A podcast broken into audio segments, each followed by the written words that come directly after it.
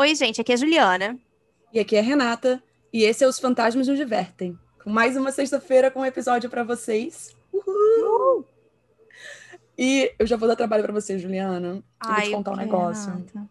Se você quiser editar, você pode editar. Ai. Mas assim, se você quiser editar ou você pode editar, por favor, edite Ah, não, eu vou deixar tudo isso, Renata. Agora eu vou deixar tudo, sabe?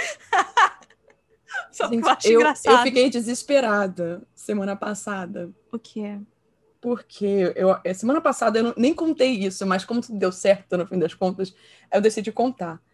E quase não teve episódio. Você não sabe disso. Mas é porque sumiu o conector do meu mouse. E Ah. eu só uso mouse pra tudo. Eu odeio Sim, eu sei. o touchpad. Não, odeio. Isso aqui pra mim é um inferno.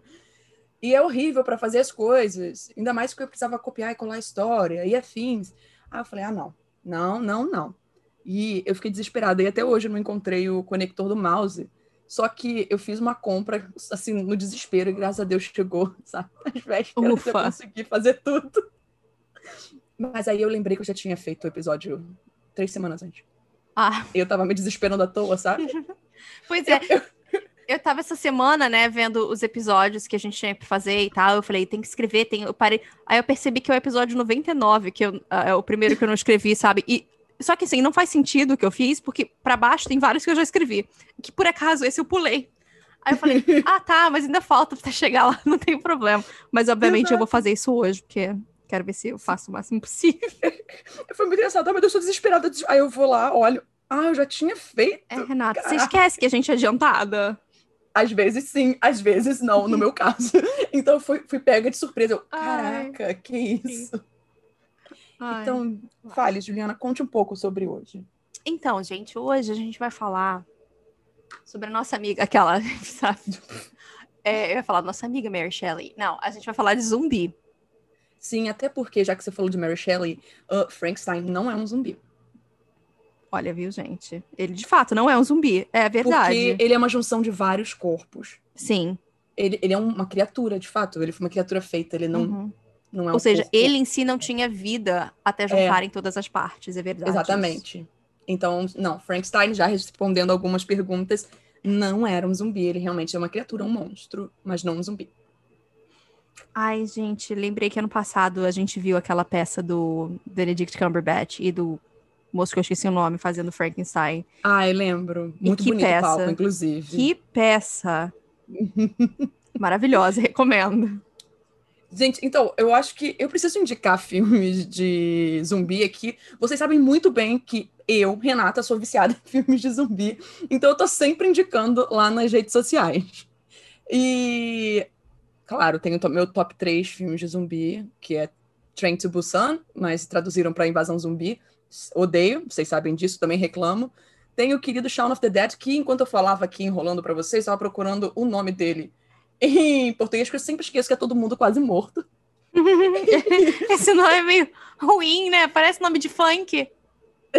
Ai, gente, eu não sei, porque eu- é um trocadilho, né? O título é. em inglês, e aí eu fico, ah, tudo bem. E One Cut of the Dead, mas se vocês forem assistir esse, por favor, não procurem nada sobre. Não, sério, é um daqueles filmes que você tem que assistir sem ler, porque quando você perde um pouco da experiência se você fizer isso. Ai, adoro. É. E eu sei, assim, eu já falo, botando palavras na boca de Juliana, ela também indica todo mundo quase morto. Amo, inclusive, amo. Eu tava. A gente fez uma. mara- Bizarramente, não me pergunte por quê, tá? A gente fez uma maratona de comédias românticas com Simon Pegg mês passado. e eu, eu tô tentando convencer agora o Matt a assistir o, o Shaun of the Dead. Ai, desculpa, é porque o Simon Pegg fizeram ele de galã durante um tempo Pois e eu é. acho assim hilário. É muito estranho, né? Mas ele Sim. não é. Mas assim, quando você vê ele de galã, tipo, ele não me convence como galã, mas ele me convence como protagonista daquele filme e eu acredito que as pessoas de fato gostam dele. Gente, eu tinha crush no Simon Pegg durante muito tempo. Então, sim, você me vende uma comédia romântica com ele? Ok, Uhum. ok. Eu tô ótimo com isso. E ele tem 1,78m, Juliana. Ou seja, Nossa, eu né? achei que ele fosse mais baixo. Olha que coisa. dois centímetros ali pra, pra média. Ai, gente, Ai. desculpa falar isso. É porque o Mark Ruffalo tem 1,73. Aí, Ai, eu- gente, ele é um centímetro a mais que eu. Tristeza. mas alguns dá pra fazer exceção. Porque se não fosse por isso, ele estaria super interessado em mim, entendeu? É isso, Renata. A teoria é, é só essa. isso, com certeza. é tipo as viúvas do Henry Cavill, que descobriram que ele tá namorando. Ai, gente. Aí eles, eu não acredito que eu nunca consegui ficar com o Henry Cavill. Meu Deus, eu perdi a oportunidade. Aí eu, é, é exatamente isso. Ai, mas falam que ele não é uma pessoa agradável, não tem essas histórias? Eu acho que as pessoas não querem saber se ele é agradável ou não. As pessoas querem sentar na cara dele. Desculpa, gente, é verdade. vamos, vamos continuar, então. É, eu, a Juliana que ia começar o episódio, mas eu que pesquisei sobre um pouco das histórias de como surgiu né, esse folclore de zumbi. E, e, e eu acho que pode ser uma viagem meio ruim aqui, porque Ai, eu fiquei medo. um pouco. Fiquei um pouco chateada com algumas histórias, sabe? Eu tô curiosa, porque eu nunca procurei sobre zumbi. Exatamente, é exatamente isso, Juliana. Você vai entender porque eu vou terminar falando exatamente sobre isso. Então, vamos entender de onde surgiu a mitologia. Porque, assim, apesar de cada história ter suas diferenças, a maioria possui muita similaridade. Um zumbi é uma pessoa que foi infectada por algum tipo de vírus e acaba esquecendo sua humanidade para ir atrás das suas necessidades, que são comer e infectar os vivos. No caso, é comer, infectar os vivos é consequência. É. É, não é um É vírus eles não estão pensando nisso, né? Exato. Porque assim, não é um vírus muito esperto se você parar pra pensar. Porque assim, se todos os seres vivos viram zumbis, não vai ter ninguém mais pra se comer ou infectar. E aí só vai restar os zumbis definharem. Assim, Uhum. ok. É, mas aí é que entra o lance de cada criação apostar num zumbi diferente, né? Tem os lentões, tem os rapidões, tem os que pulam, os que soltam veneno, socorro Left for Dead, são cegos ou surdos, e sempre dá oportunidade para que o ser humano consiga, de alguma forma, sobreviver. Então, a gente sempre vai ter a equipe de sobreviventes, mesmo que sejam cinco. Vai estar lá. Mas assim, como é que a gente chegou a esse tipo de história? Aí eu consultei inúmeras fontes. Vocês podem ficar chocados ao descobrir que a primeira menção escrita à palavra zumbi, na verdade, está relacionada ao Brasil. Sim, Olha! sim, sim, exatamente. O Brasil, no Brasil, geral, está sempre Brasil. envolvido nos rolês muito aleatórios. eu acho isso sempre surpreendente. O que, tu- tu- o que- ah. Desculpa te interromper, mas eu achei que fosse ser uma coisa, tipo, muito mais antiga do que isso que o Brasil, teoricamente, assim, oficialmente. É. um Você vai- país vai- recente, se a gente for pensar na colonização, né? Que lamentavelmente é assim que a gente pensa. Então, é, não é só isso, desculpa, pode continuar. Mas você vai entender, você vai entender. E- Então, assim, tudo isso por conta do poeta e historiador britânico Robert Southey, que, por sinal, foi o responsável pela introdução e popularização da palavra autobiografia. Assim, o cara teve responsável com muitas palavras. Acho é. curioso. Acontece que o Bonito escreveu zombie em inglês num artigo que ele escreveu chamado História do Brasil, em 1819.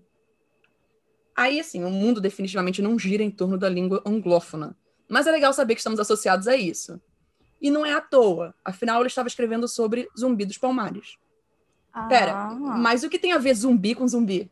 É que a palavra zumbi pode ter surgido de inúmeras variações de dialetos da África Ocidental, e uma delas teria o significado de aquele que estava morto e reviveu.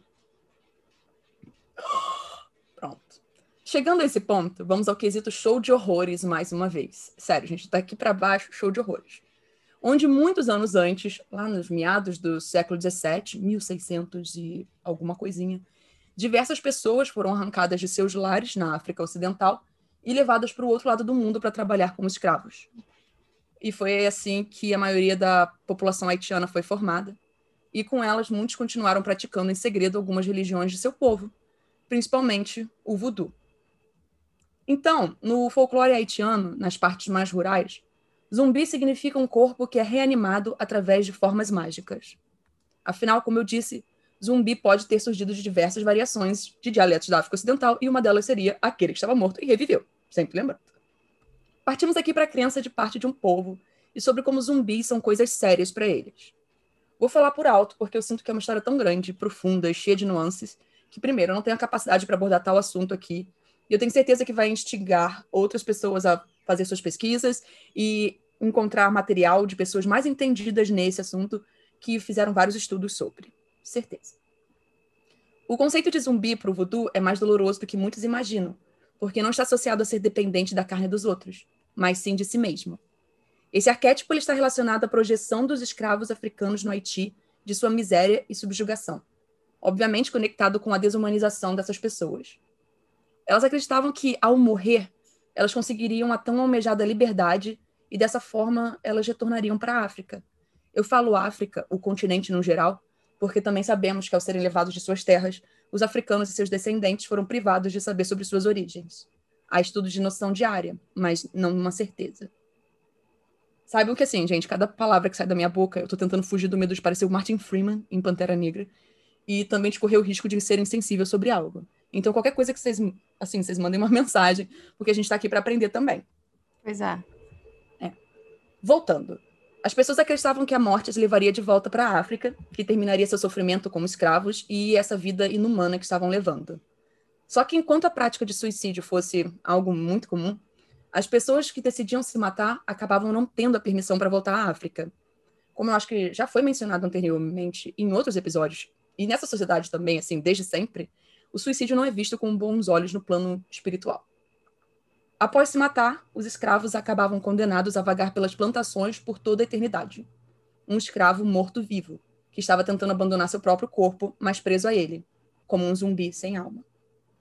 Aí, em 1804, o Haiti se tornou o primeiro país independente da América Latina e do Caribe, se transformando também no único país do mundo que conseguiu se estabelecer através de uma revolta muito bem sucedida de escravos e teve como seus primeiros líderes ex-escravos. Desculpa, gente, eu estava pesquisando e eu fiquei maravilhada, tinha que colocar isso aqui também. Pois é. E depois disso, né, a, dessa revolução, a mitologia envolvendo escravos na religião voodoo foi sendo alterada e os haitianos passaram a acreditar que os zumbis eram os corpos reanimados por xamãs ou sacerdotes da religião. Alguns mais voltados para ideias do mal costumavam enfeitiçar os mortos-vivos para trabalharem para si ou realizar tarefas um pouco nefastas. Muitos associaram isso ao fato de ser uma nação que ainda sofria com os fantasmas do passado e sofriam com medo da escravidão retornar e com um lado mais sombrio do oculto. Aqui, anos mais tarde, 1920 e pouco, 1930 e pouco, nos leva a White Zombie, um filme que tem como protagonista o Bela Lugosi, considerado o primeiro longa que foca no tema de zumbis e que envolve sim a mitologia haitiana. Só que depois disso. Nossa, assunto... desculpa, Renata, ah. só um segundo. Bela Lugosi era vampiro, era zumbi, era tudo. Ele né? era tudo, mas no caso ele não era zumbi. Ah, tá. ele era dono de uma plantação. Ah. É. Ele, mas ele era vilão, sim. Ah, que bom, pelo menos tem um pouquinho de bom senso. Exato. Mas aí depois disso, depois dessa, desse primeiro filme, era um, é um filme independente, é, o assunto passou a se tornar popular na indústria e foi se distanciando cada vez mais de suas origens. E ao que agora chega, gente, ao famoso crítica social foda. A minha questão é, a gente vê aqui mais um exemplo de algo tão importante de uma cultura que acabou sendo apropriada e esquecida. O escapismo fantástico, como foi chamado em uma das fontes que eu usei, através do mundo dos zumbis, foi completamente baseado em uma situação de dor e medo de um povo, e hoje em dia inteiramente desassociado de suas origens, associada como o fim do mundo, o apocalipse zumbi.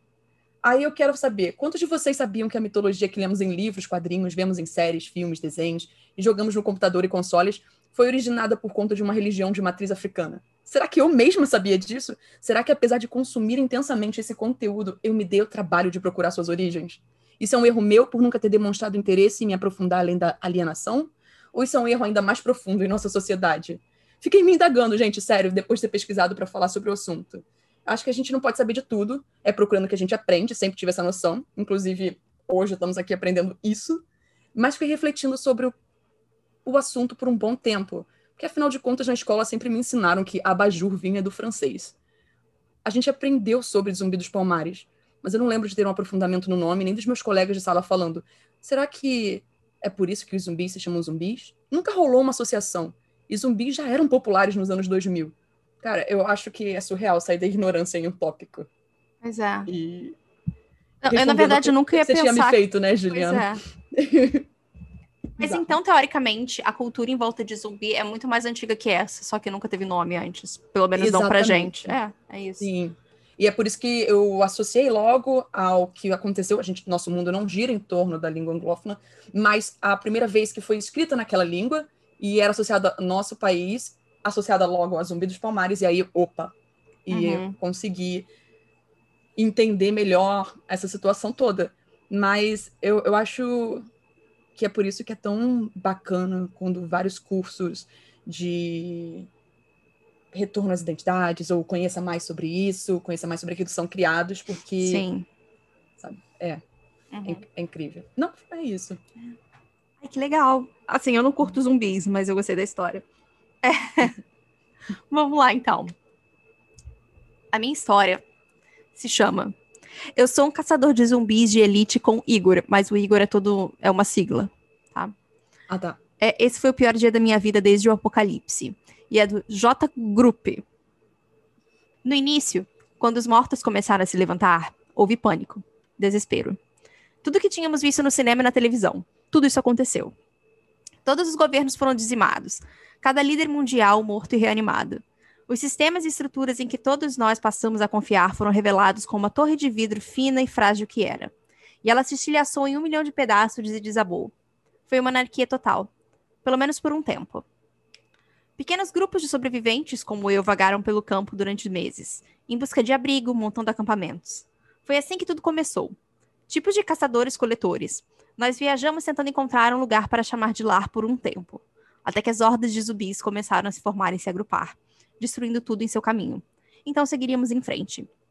Mas depois de um tempo, as estruturas começaram a se formar. Sistemas, organização do caos, uniformidade da entropia. Eu estava dentro daquele grupo de elite de guerreiros sobreviventes disciplinados desde o início. Aqueles de nós que decidiram fazer mudanças para melhor e criar algo para substituir o nada que existia atualmente. Foi assim que o Igor foi formado. Caçadores de Zumbis Internacionais, mesa redonda de operações. Então, é, isso, a sigla seria em inglês, eles botaram para Igor, mas eu não quis traduzir porque eu achei que ia ficar estranho. Tudo bem. A sigla, entendeu? Né? Uhum. Né? Imagina, eu fiquei tipo, círculo. CCI é, sabe? Assim, Naquele ponto, tínhamos alguns pilotos que podiam nos levar e trazer todos nós juntos para reuniões, cara a cara quando necessário. Também havíamos conseguido reconstruir uma internet rudimentar, que todos podíamos usar para fins de comunicação. Não era nem de perto tão bom quanto a original, mas foi algo. A mesa redonda, como a chamávamos no início, era uma organização de líderes de várias nações que queriam trabalhar em conjunto para trazer o mundo de volta ao normal e para lidar com os superiores. Os superiores eram o que chamamos de zumbis quando começaram a evoluir. Eles nos apavoravam mais do que qualquer coisa que já tínhamos visto. E sabíamos que se não os tirássemos de lá, eles destruiriam todos. Cada pequeno progresso que tínhamos feito seria desfeito. Claro, toda mesa redonda precisava de um Arthur, e nós tínhamos um. Talvez seja esse o motivo pelo qual nomeamos a organização como fizemos. Eu honestamente não me lembro, mas foi ele quem nos uniu. Quem sabe se esse era seu nome verdadeiro ou não. Mas foi tudo que eu sempre conheci. Claro que ele era britânico. Eu sou canadense. Tínhamos estadunidenses também, alemães, franceses, brasileiros, coreanos, australianos, sul-africanos e representantes de uma dezena de outros países. Era uma mesa grande. Arthur tinha agentes plantados em todo o mundo, e eu era um deles. Nós erradicamos os Supremos e relatamos a ele nossas descobertas. Então ele enviaria reforços conforme necessário para eliminá-los antes que pudessem construir um exército muito grande. Assim, eu mencionei que os Supremos podiam controlar telecineticamente hordas inteiras de zumbis, porque é esse todo o problema deles. Você não pode ter pessoas assim por perto no apocalipse zumbi. Você simplesmente não pode. Não é uma boa ideia deixar pessoas assim ficarem por perto. Eles não são nada além de problemas. O cara de quem estou prestes a falar não foi exceção. Foi uma típica missão de reconhecimento no início. Estávamos no centro de Toronto, as cascas queimadas de edifícios altos ao nosso redor. A cidade de alguns milhões de habitantes era uma casca vazia do que era antes. Ninguém teria ousado entrar na cidade no começo, mas agora era uma história diferente. Os mortos-vivos que assumiam, que assumiram, eram poucos e distantes entre si, após anos de tempos difíceis, e poderíamos cuidar deles com facilidade. Pelo menos é isso que pensamos. Quer dar uma olhada no antigo Rogers Center? Alguém perguntou. Acho que pode ter sido Cassie. Ou então podia ter sido Stella, não importa, não foi culpa de ninguém. Claro, eu disse. Se fosse um dia mais agitado, eu teria dito não. Afinal, eu era o líder. Mas estava tudo quieto. Não havíamos encontrado nenhum morto-vivo desde aquela manhã. Era como se todos estivessem se escondendo em algum lugar. Tenho saudade de ver meu time jogar, mesmo que eles nunca tenham ganhado outro sem, sem o John Carter. Subimos a longa escadaria da porta da frente em direção ao estádio. Eu tinha uma imagem em minha mente de sair do campo, pegar um taco e acertar a bola com ele. Eu imaginei entrando em campo externo, um home run da liga principal. Normalmente eu estava tão focado na missão, mas eu estava pirado naquele dia. Talvez eu só tivesse cansado da rotina. Acho que talvez tenha sido outra coisa também. As portas de vidro foram todas quebradas, tornando mais fácil entrar. Havia alguns zumbis circulando pelo saguão e os resolvemos rapidamente. Cassie enfiou a lâmina de sua katana em um globo ocular. Frank cedeu em um crânio com sua marreta. Tom recuou, esperando uma emboscada inesperada, pronto para intervir com sua besta se necessário. Os portões de segurança foram destruídos por saqueadores, e nós passamos por eles facilmente. Caminhamos em direção ao campo e fui dominado pela nostalgia. Memórias de ir assistir jogos de beisebol com minha esposa, minha família, meus amigos. Tudo isso veio à tona. Meus joelhos dobraram com a emoção de tudo isso. Eles estavam mortos. Cada um deles. Eu nunca veria um deles novamente. Eu não queria assistir a um outro jogo de beisebol. Não haveriam mais piqueniques, passeios na praia, jantares em família. Para qualquer um de nós. Qual foi o objetivo de tudo isso? Minha equipe deve ter percebido pela minha melancolia repetida, porque parou comigo e disse, disseram algumas palavras simpáticas. Ei, cara, você está bem? Frank perguntou. Dê-lhe um minuto. Todos nós temos algumas merdas no nosso passado que às vezes voltam. Eu balancei minha cabeça tentando me livrar dos pensamentos, mas não foi fácil.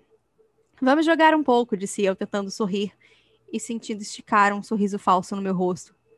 Frank não estava acreditando, mas foi bom o suficiente para não dizer nada. Ele colocou seu braço carnudo em volta de mim e nós cinco descemos o corredor em direção ao campo. Tom ficou quieto como de costume, mantendo um olho atrás de nós para ver se alguém queria se esgueirar. Surpreendentemente, o abrigo ainda continha alguns tacos de beisebol e bolas. Até um par de luvas. Parecia que os jogadores haviam sumido com pressa e ninguém havia voltado desde então.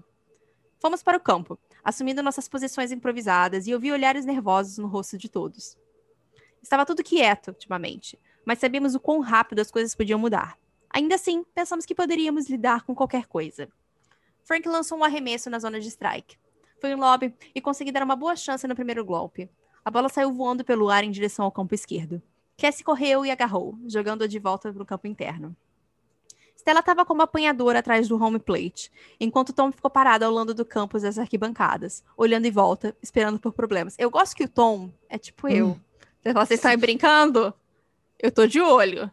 Procurando problemas e tipo, aham, uh aham, -huh, uh -huh, sei. Hum. Vamos, Tom, eu gritei. Não é divertido sem outro batedor. Se você descer, pode dar um golpe em seguida. Achei que ele fosse dizer não. Tom era sempre daqueles que ficavam de lado enquanto o resto de nós tínhamos esses breves momentos de diversão.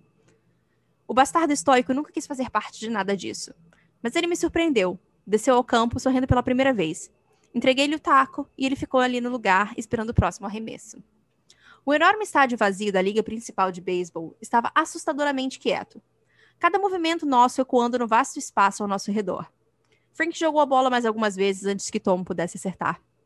A bola foi para o centro do campo e Cassie saiu correndo. Tom correu para a primeira base, depois para a segunda. Frank estava lá fora gritando para Cassie jogar nele em segundo lugar, dizendo que o tirariam de lá.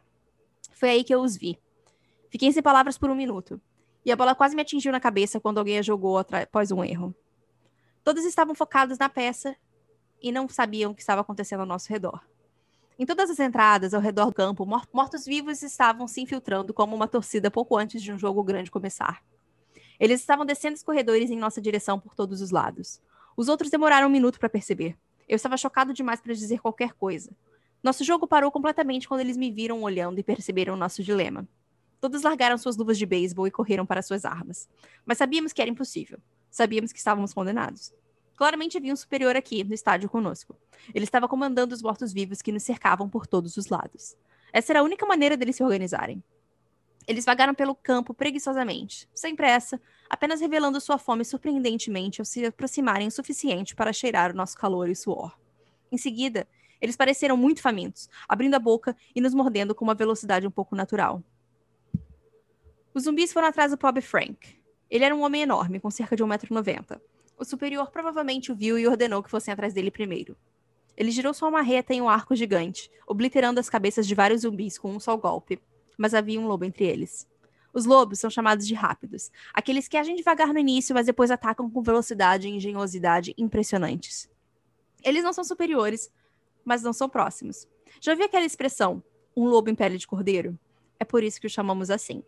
Porque você acha que eles são zumbis normais, mas então eles o surpreendem e rasgam sua garganta com as próprias mãos. O lobo saltou sobre Frank quando ele estava de costas, girando seu martelo em um grande arco ao redor dele. Ele pousou em suas costas e começou a rasgar os músculos de seu pescoço, enquanto ele gritava. Enquanto eu estava distraído com isso, quatro zumbis me cercaram e eu tive que desviar rapidamente para evitar que eu fosse devorado. Eu girei o bastão preto que estava carregando e peguei um na cabeça. fazendo-o cambalear para trás. Ele recuperou o equilíbrio quase que instantaneamente e veio em minha direção novamente. Enquanto eu estava momentaneamente focado nisso, outros três vieram atrás de mim, assim como outros seis. Estávamos rapidamente ficando em menor número, e centenas mais estavam fervilhando a cada segundo. Eles estavam invadindo o campo como uma multidão enfurecida. Somente essa turma tinha a intenção de comer a nossa carne. O cheiro de todos eles eram horríveis, e o terror que eu sentia era avassalador. Tudo que eu pude ver eram os rostos podres ao meu redor, dentes pretos e globos oculares escorrendo pus. Sua pele estava cinza e em decomposição, com fendas e lágrimas mostrando, murco, mostrando músculos e ossos expostos abaixo. E o barulho deles, gemendo e gorgolejando enquanto nos atacavam com uma completa falta de emoção ou autoconsciência. Eu vi Cassie cair e sua espada. Ai, que susto! Eu tava imitando, desculpa se tô gorgolejando, mas eu não, não quis forçar um pouco mais a garganta. Eu tenho que falar minha história depois do final, não, não, não dá certo. Pois é. desculpa. Eu vi Cassie cair e sua espada voou no ar e pousou perto de mim. Correndo para ela, eu a peguei do chão. Eu sabia quanto isso significava para Cassie e eu queria mantê-la segura. Mesmo que fosse apenas uma homenagem a ela. Seus gritos apavorados e desesperados ecoaram pelo campo. Foi quando jurei que sairia dali, de uma forma ou de outra. O lobo zumbi veio correndo em minha direção e se lançou no ar. Eu enfiei a ponta da espada em seu olho enquanto ele fazia o impulso e levou sua cabeça direto através do aço, destruindo seu cérebro.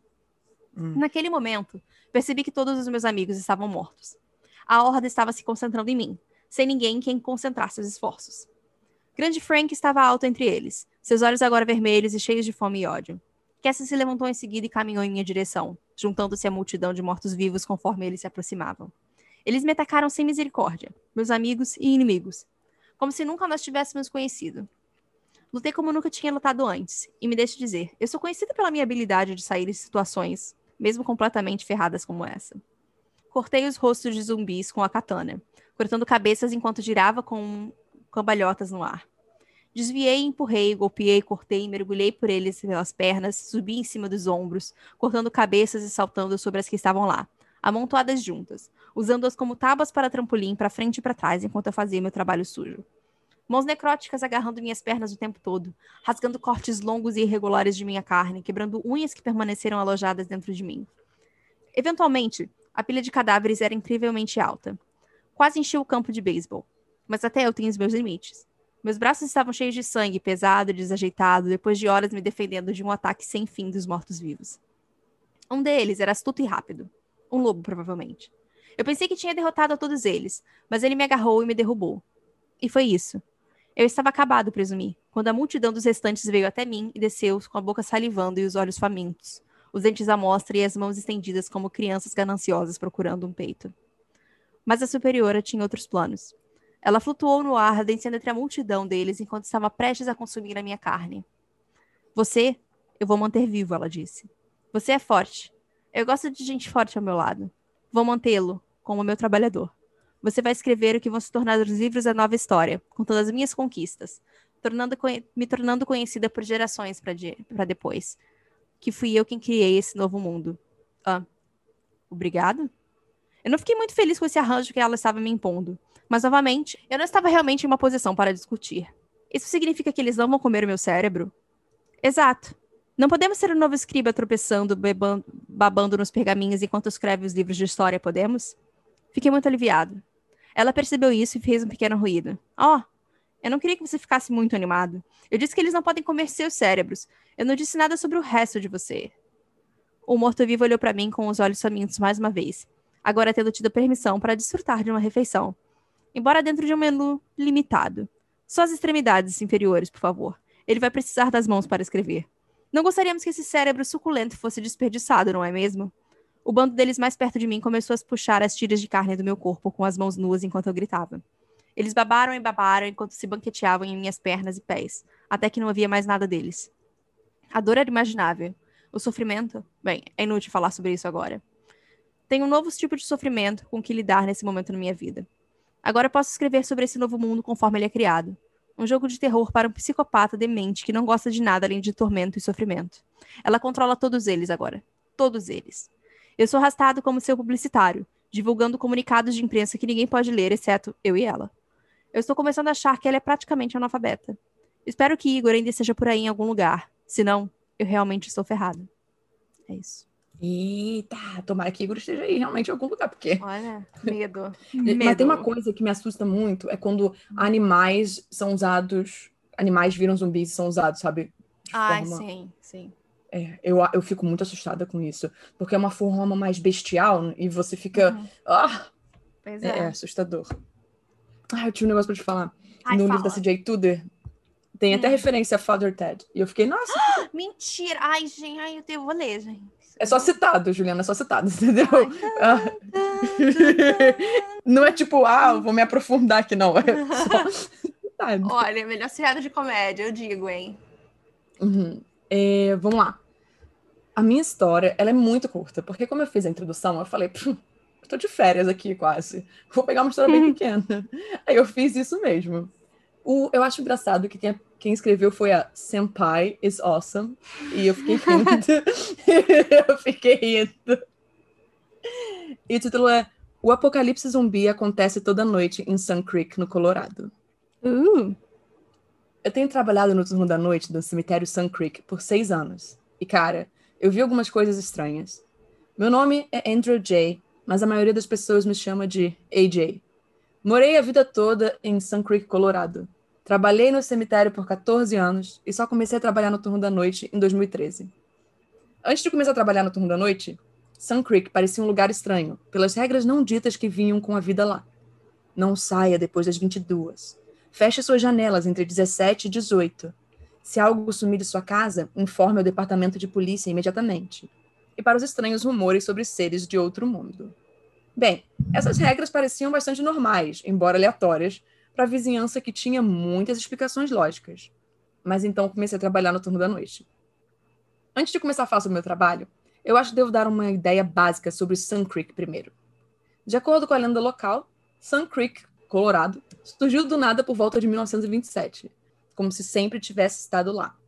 Nos primeiros anos após o aparecimento da cidade, muitos eventos estranhos aconteceram que a tornaram bastante conhecida nos lugares mais próximos a ela. As pessoas tinham medo de visitá-la temendo que as histórias de assassinos em massa e sapos chovendo do céu fossem muito mais reais do que apenas histórias. Não havia muita mídia na época, então a notícia sobre Sun Creek se espalhou muito mais devagar, mas com o tempo foi se transformando cada vez menos em uma lenda urbana e mais um fato. Um dos aspectos mais estranhos da cidade é o prefeito de Sun Creek. Ninguém sabe seu nome verdadeiro, e dizem que ele é prefeito da cidade há quase 100 anos, mas parece que nunca envelhece. Ele só sai de sua mansão em ocasiões muito raras e especiais, como a eleição, na qual ninguém jamais se candidatou contra ele, e alguns feriados. A parte mais estranha sobre ele é o fato de que, embora você seja capaz de olhar para ele, você não pode realmente vê-lo. Você pode dizer vagamente como ele se parece, mas nunca consegue focar diretamente nele. Bem, eu nunca vi ou conheci o prefeito pessoalmente, mas ouvi muito sobre ele do meu vizinho, Jack Aaron, Jack é a própria definição do louco das conspirações. Ele aleatoriamente vai reclamar sobre como os demônios estão controlando as mentes de todos, ou alegará ter encontrado uma lista de regras que devem ser seguidas ao pé da letra, mas quando questionado a respeito, ele milagrosamente não consegue encontrá-las em lugar nenhum. Mas eu sinto que ele é esperto em falar de uma lista que tem que seguir ao pé da letra. Ai, adoro, Gente, Renata, adoro. Adoro uma teoria da conspiração dessas assim que são só loucas, sabe? Não estão fazendo mal para ninguém. É, elas são só malucas, de fato. Ele pode ser um pouco estranho e possivelmente louco, mas ele é uma pessoa divertida de se estar por perto. Então eu ignorei a princípio. Agora, depois que comecei a trabalhar no cemitério, acredito em cada palavra que ele diz. No meu tempo em que trabalhava no noturno do dia, era tão normal quanto você poderia esperar para um cemitério. Uma pessoa morria, eu cavava um buraco e o enterro acontecia uma ou duas horas depois. Mas eu sempre fico pensando assim: por que contrataria uma pessoa para trabalhar no turno noturno se não fosse para tipo segurança? Porque ninguém faz serviço de enterro, um funeral e afins de madrugada, né? Eu acho não que acho. alguns lugares ainda fazem, não? Sério? Nossa. Pode ser, pode ser. Ok. Vai que, né? Eu não sei, gente. Eu Deve acho, ser mais porque tem, assim, aqui no, por exemplo, aqui no Rio não tem. Mas uhum. antigamente o velório durava a noite toda, sabe? Pode ser para isso também. Ah, pode ser. Como uma cidade pequena, enfim, faz sentido. Isso, isso. Ok. Eu era bem pago fazendo isso, e tinha o suficiente para manter uma vida estável e feliz em Sun Creek. De vez em quando, coisas estranhas aconteciam, mas geralmente passavam despercebidas por mim como uma sensação de déjà vu, como um buraco sendo cavado apesar de ter enterrado alguém nele no dia anterior, ou uma estranha fileira de túmulos que todos tinham o mesmo nome, apesar de ter datas diferentes de morte. Os problemas de verdade para mim começaram assim que passei a trabalhar no turno da noite. Algumas coisas não foram ensinadas por meus superiores. Então, para minha surpresa, recebi uma arma na minha primeira noite de trabalho como uma única instrução. Use apenas quando necessário. Não queremos criar muito barulho. De lá, meu supervisor me levou ao mausoléu, que tinha uma quantidade enorme de tacos, clavas, lâminas e lanças dentro. Quando os outros chegarem, eles vão te instruir sobre o que fazer. Até então, eu sugiro que você não coma nada que não queira que saia do seu corpo. Desculpa, qualquer trabalho que tenha que falar isso pra mim, eu já tô até indo embora. Que medo. Não, na hora que me desse uma arma, sabe, pra segurar, eu ia falar: Oi, meu amor, eu acho que não. Estamos no lugar errado. errado. acho que você confundiu os currículos. Pouco tempo após sua partida, três outras pessoas apareceram no mausoléu um pouco antes da meia-noite. Esse é o cara novo? Um deles disse, recebendo um aceno dos outros. Aquele que reconheci como Samuel, uma pessoa que havia sido promovida um ano antes de mim, falou: Precisamente hoje, à meia-noite, você vai testemunhar algo que não pode conversar com mais ninguém. Ele gesticulou para a variedade de armas. Escolha uma e esteja preparado para o que você verá à meia-noite. Cerca de três minutos depois, ouvi um zumbido baixo. Os outros dois, que se apresentaram como Ron e Alice, seguraram suas armas com força. Quando eles começarem a vir, devem ser relativamente fáceis de matar. Apenas se certifique de que nenhum deles se aproxime do portão da frente. Fui instruído por Ron. Os mortos ressuscitam aqui todas as noites, e todas as noites nós os matamos novamente sem falhar. Os três riram da minha cara confusa quando um barulho de estalo foi ouvido das profundezas dos túneis do mausoléu. Lá vem eles! Samuel gritou, me dando um sinal de positivo. Só não surte! Aquela noite foi possivelmente a pior noite da minha vida. As criaturas parecidas com os vizinhos que já havia conhecido e pessoas que eu nunca tinha conhecido continuaram vindo até que o zumbido parou por volta das 5h30 da manhã. Apesar de minha primeira noite ter sido muito perturbadora, o pagamento era bom e não foi um trabalho terrível. Então, nos últimos seis anos, tenho trabalhado noite após noite lidando com essas criaturas, junto com uma equipe em constante mudança. Poucas pessoas ficam por aqui por muito tempo. Das três pessoas que estavam lá quando entrei, apenas Ron ficou. Acho que a razão pela qual estou escrevendo tudo isso é porque estou com medo. Nos últimos seis anos tem sido a mesma coisa todas as noites, sem falha. Nas últimas semanas, no entanto, as coisas meio que mudaram as criaturas estão agindo de forma mais inteligente e agressiva.